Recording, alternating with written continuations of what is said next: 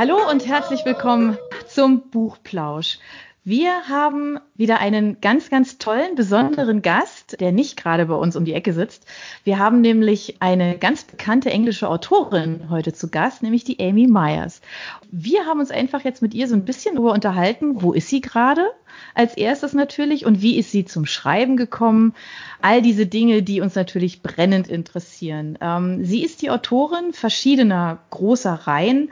Ähm, es gibt eine erfolgreiche Krimi-Reihe, die in den 1920ern spielt. Das ist die Witchborn Court-Reihe. Und ähm, die zeitgenössische Reihe Marsh and Daughter gibt es ebenfalls. Die beiden werden jetzt gerade auch vertont, also die könnt ihr bald auch als Hörbuch hören. Und wie gesagt, wir wollten jetzt von ihr einfach mal wissen, wie gesagt, wie sie zum Schreiben gekommen ist. Aber als erstes, liebe Amy, ja, würden wir einfach, glaube ich, gerne ein bisschen was über dich wissen, oder Anne? Genau. Amy, leider sitzen wir uns nicht direkt gegenüber, sondern sind viele Kilometer voneinander entfernt.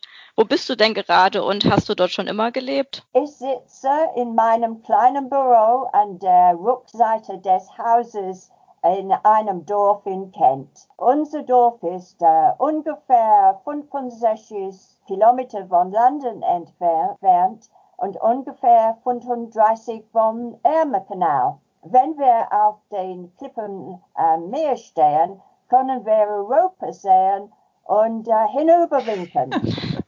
Schön. Wir, wir leben nun äh, schon seit äh, vielen Jahren in Kent.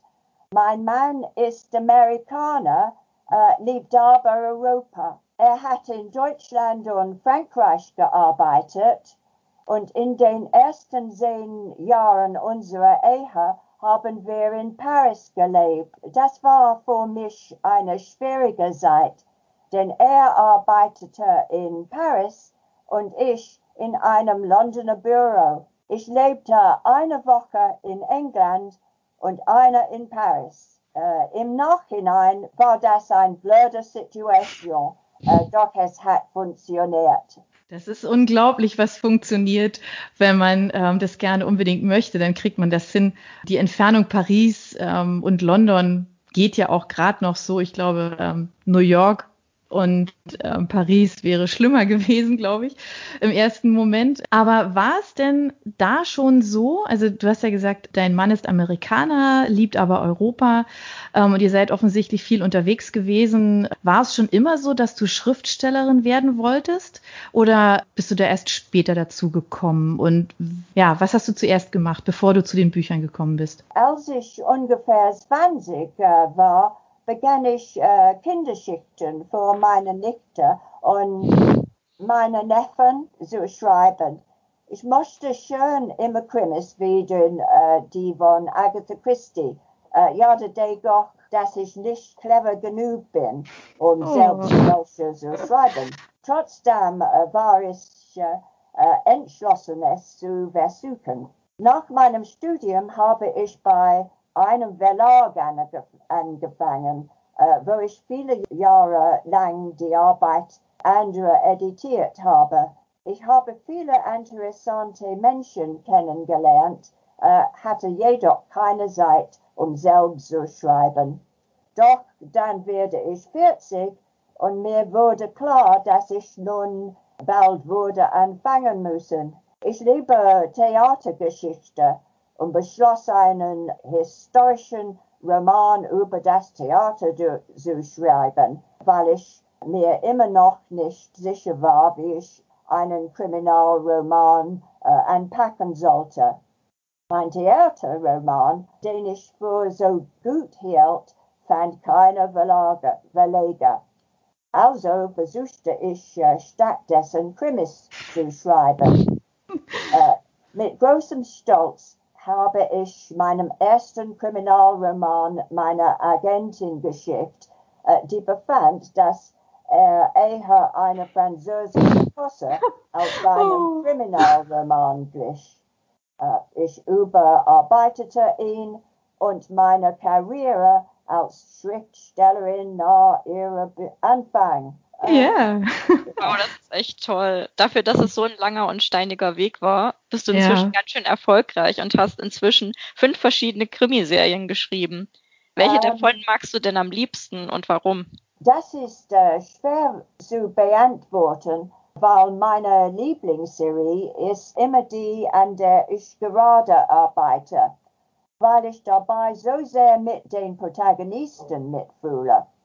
Bei Marschendorte sind es zwei Hauptcharaktere und auf meinem Schreibtisch liegt gerade ein halbfertiger Fall für die beiden. Nell Drury, die Chefköchin von Witchbourne Court in den 20 Jahren, ist zurzeit mein anderer Favoritin, denn ihr neuer Fall wird in Kürze von meinem englischen Vegan veröffentlicht. Natürlich hören mein äh, französischer Koch äh, August Didier, mein viktorianischer Schornsteinfeger Tom Wasp und mein äh, Fan klassischer Automobile Jack Colby mir gerade so und ärgern sich darüber, dass ich nicht über sie spreche.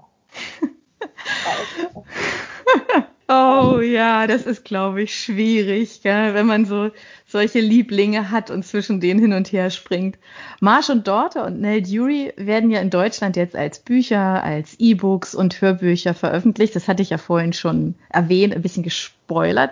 Kannst du uns ein wenig über diese beiden Serien erzählen? Also noch ein kleines bisschen mehr als eben. Peter Marsh und seine Tochter Georgia untersuchen ungelöste Fälle aus der Vergangenheit, wenn sie cool. der Meinung sind, dass den Opfern keine Gerechtigkeit widerfahren ist. Die beiden sind ein gutes äh, Team. Peter ist ehemaliger Polizist und sitzt äh, nach einer Schussverletzung im Rollstuhl. Und seine Tochter Georgia hilft ihm bei den Ermittlungen.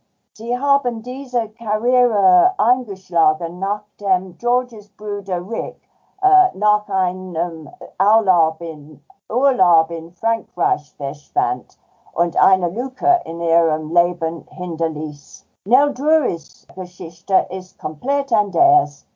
Sie ist eine Meisterköchin, die von Escoffier ausgebildet wurde. Geboren in Londons armen East End, bringt sie frischen Wind in das formelle Witchbourne Court der 20er Jahre, die zwischen der Nachwehen des Kriegs und der Aufregung des äh, Jazzzeitalters hin und hergerissen waren. Witchbourne Court blickt auf eine Reihe von Eigentümern zurück, von denen einige das äh, Anwesen in Form von Geistern heimsuchen. Das ist so cool. Ja, genau. Ich habe nämlich den ersten Teil der Nell Drury-Reihe, der äh, Tanz mit dem Tod, schon als Hörbuch gehört und es ist so eine tolle Geschichte. Nell Drury ist eine richtig coole Charakterin. Ja. Und sie ist Chefköchin in den 20er Jahren, also schon ziemlich fortschrittlich. Und ich habe gelesen, sie basiert sogar auf einer realen Person. Im Buch beschreibst du köstliche Gerichte, die sie kocht bist du selbst leidenschaftliche Köchin oder warum hast du äh, diesen Charakter gewählt? Von meiner Ehe lebte ich ein Zeit lang in der Nähe eines Londoner Markts. Damals wurden neue und aufregende Nahrungsmittel nach England gebracht, äh, wodurch ich inspiriert wurde, alte und neue Kochbücher zu lesen. Äh, zu meiner Zeit als äh, Schriftstellerin erfuhr ich noch viel mehr über die Geschichte des Essens in England. Als ich in Paris lebte, bekam ich auch Einblicke in die französische Küche. Das führte mich zu meiner ersten Romanreihe über Auguste Didier, einen halb französisch, halb englischer Koch im viktorianischen Zeitalter und mundete später in die Geschichten um Nell Drury. Die Idee zu einer Chefköchin stammt äh, tatsächlich vor einer realen Person, Rosa Lewis, äh, die im frü frühen 20. Jahrhundert ihr eigenes Hotel in London führte und zu den Lieblingen König Edward VII. gehörte. Doch Nell gleich, gleicht Rosa in ihrem Charakter aber überhaupt nicht. aber das ist ja eine tolle Kombination. Ja, das ist ja auch sehr, sehr spannend. Also Nell Jury ist spannend. Marsh und Daughter verdienen ihr Geld damit, dass sie Bücher über ihre gelösten Fälle veröffentlichen.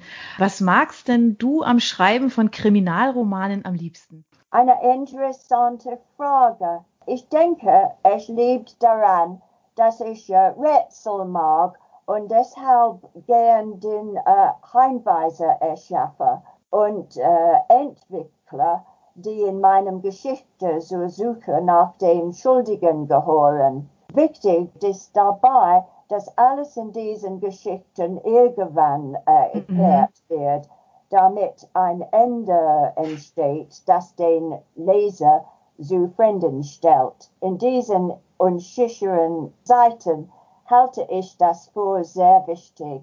Das stimmt, das gibt dem Ganzen immer so ein bisschen, ja, einen Anker, ja, und es hat so eine Verlässlichkeit, genau. Die Geschichten, die du schreibst, die spielen in aller Regel in Kent, wo du auch lebst. Wie viel findet sich sonst noch aus deinem Leben in deinen Büchern? Ich schätze, dass Einflüsse an meinem eigenen Leben unbewusst in meinen Geschichten auftauchen, aber ich plane das nicht. Was mit den Charakteren und der Handlung zu tun hat, komm, kommt aus meinem Kopf. Ich äh, benutze niemals bewusst Eigenschaften von Menschen, die ich kenne. Wenn ich kurz eine reale Person, wie zum Beispiel König Edward den äh, Liebten, erwähne, bleibe ich so nah es geht an der Fakten. Sowohl die Nell Drury-Romane als auch die Marschendorter-Serie spielen in Kent. Die Orte des äh, Geschehens sind fiktive Dörfer, mhm. die sich jedoch in realen Gegenden von Kent befinden. Warum ich diese fiktiven Orte befinde? Weil sie mehr Freiraum verschaffen. Mhm. Und hast du sonst irgendwelche Regeln oder Gewohnheiten, an die du dich hältst? Hast du bestimmte Rituale beim Schreiben, um dich zu motivieren? Eine leicht zu beantwortenden Frage. Da ich viele Jahre in einem Büro gearbeitet habe, bin ich an Büroarbeitszeiten gewohnt. So tue ich zu Hause dasselbe. Normalerweise habe ich keine Schwierigkeiten damit, mich zu motivieren. Äh, wenn ich mir einen äh, freien Tag wünsche, schreibe oder editiere ich trotzdem und arbeite mich hinein, selbst äh, wenn das Ergebnis dann nicht besonders gut ist, kann ich es beim nächsten Mal editieren. Da bist du sehr diszipliniert. Das ist toll. Also ich nehme mal an, das geht jetzt in Zukunft so weiter, weil wie sehen denn deine Pläne und Wünsche aus? Ähm, könntest du dir vorstellen, dass beispielsweise aus einer deiner Reihen eine Fernsehserie wird? Und wenn ja, wer, wer könnte da mitspielen? Uh, well, wir haben alle unsere Träume. Uh, natürlich würde ich meine Arbeit gerne auf dem Bildschirm sehen, aber bis jetzt ist das nicht passiert will nicht wegen der Dinge, über die ich äh, schreibe. Ich äh, war viele Jahre lang eine Amateur-Schauspielerin. Das hilft mir beim Schreiben, äh, mhm. weil ich jede Szene in meinen Kopf spiele und die Personen miteinander reden mhm. lasse. Das merkt man, ja. Das äh, macht es leicht, die Dialoge mhm. zu schreiben. Du wolltest, äh, wer mitspielen sollte. Äh, mir fällt niemand ein, denn in meinem Kopf sind alle meine Charaktere auf den Bühne und spielen sich selbst. Okay. Das klingt aber auf jeden Fall so, als würde Schreiben wirklich schon ein sehr großer Teil deines Lebens sein. Ähm, aber wenn du nicht schreibst, womit verbringst du denn dann deine Zeit? Oh, ich liebe es, äh, über lokale Geschichte äh, zu recherchieren und habe bereits zwei Bücher zu dem Thema geschrieben. Auch für Lokalmagazin und Webseiten schreibe ich darüber Artikel. Okay. Und also du schreibst und schreibst und schreibst. Hast du denn auch Zeit und Muße vielleicht zum Lesen oder vielleicht zum Zuhören? Und wenn ja, das fragen wir immer. Was liest, hörst du und wann und wo? Ich habe leider nur wenig Freizeit, äh, obwohl ich sehr gern äh, lese. Äh, doch eines der Probleme am Beruf der Schriftstellerin ist, dass man so beschäftigt mit Schreiben ist und so viel Zeit am Computer verbringt, mhm. dass die Welt äh, leicht an einem vorbeisehen kann. Mhm. Es ist also sehr wichtig, äh, Freunde zu treffen, Ausflüge zu äh, unternehmen und seinen Platz in der Gesellschaft einzunehmen. Und natürlich gibt es da noch die Hausarbeit und das Kochen, das bei mir leider nicht so gut ist wie bei Nell, muss ich wohl zugeben. Ah. ah. Das geht das mir auch so. Aber vielleicht hast oh. du ja trotzdem ein paar Empfehlungen, denn wir fragen immer am Ende jeder Ausgabe vom Buchplausch unsere Gäste für unsere Zuhörer nach Empfehlungen. Egal ob Buch oder Hörbuch oder Podcast oder vielleicht Serie. Welchen Tipp hast du denn für unsere Zuhörer? Heutzutage sind Kriminalromane eine globale Kunst und nicht national begrenzt. Viele Länder, darunter Deutschland an führender Position, haben eine lange Tradition der Krimikultur. Wir können also so viele gute hm. Autoren genießen wie Fred Vargas, Andrea Camilleri, Joe Nesbo und natürlich äh, Jacob Arjuni. Was Großbritannien betrifft, äh, nun wir haben den Schöpfen der, des unsterblichen Herr Sherlock Holmes. Ah, oh, ja. Aber es ist ein ganz schöner Tipp tatsächlich, weil ähm, das kann man immer wieder zur Hand nehmen und es gibt ja ganz viele Geschichten auch drumherum um Mr. Sherlock Holmes. Insofern äh, nehmen wir das gerne als Tipp mit auf, auch die Autoren, die du genannt hast. Ja, und sagen jetzt einfach, Amy, vielen, vielen Dank für deine Zeit, dass du so viel von dir preisgegeben hast, dass wir uns so wunderbar mit dir unterhalten konnten. Wir hatten viel Spaß, haben tolle Sachen erfahren gerade vor allem in diesen Zeiten sonst natürlich auch, aber gerade jetzt, wo es ja ganz ähm, wild um uns herum ist und unruhige Zeiten sind, wünschen wir dir einfach nur das Beste und vor allem Gesundheit. Das wünsche ich euch auch und viele Stunden vor das Lesen von Romanen. Dankeschön. Dankeschön. Die nehmen wir uns gerne. Die nehmen wir uns gerne. Genau. Genau. Vielen Dank. Tschüss, macht's gut. Ciao. Tschüss. Yeah, yeah. Für unsere Buchplauschhörer haben wir übrigens noch etwas ganz Tolles. Falls ihr nämlich jetzt gerade nach dem richtigen Hörbuch sucht, dann könnte Bookbeat eine gute Idee sein. Stöbert durch über 50.000 Hörbücher. Entdeckt Bestsellerlisten, die Hörbücher von DP natürlich auch, oder lasst euch ganz persönliche Empfehlungen geben. Ihr wollt das einfach mal ausprobieren? Buchplausch und Bookbeat schenken euch einen ganzen Monat Bookbeat for free.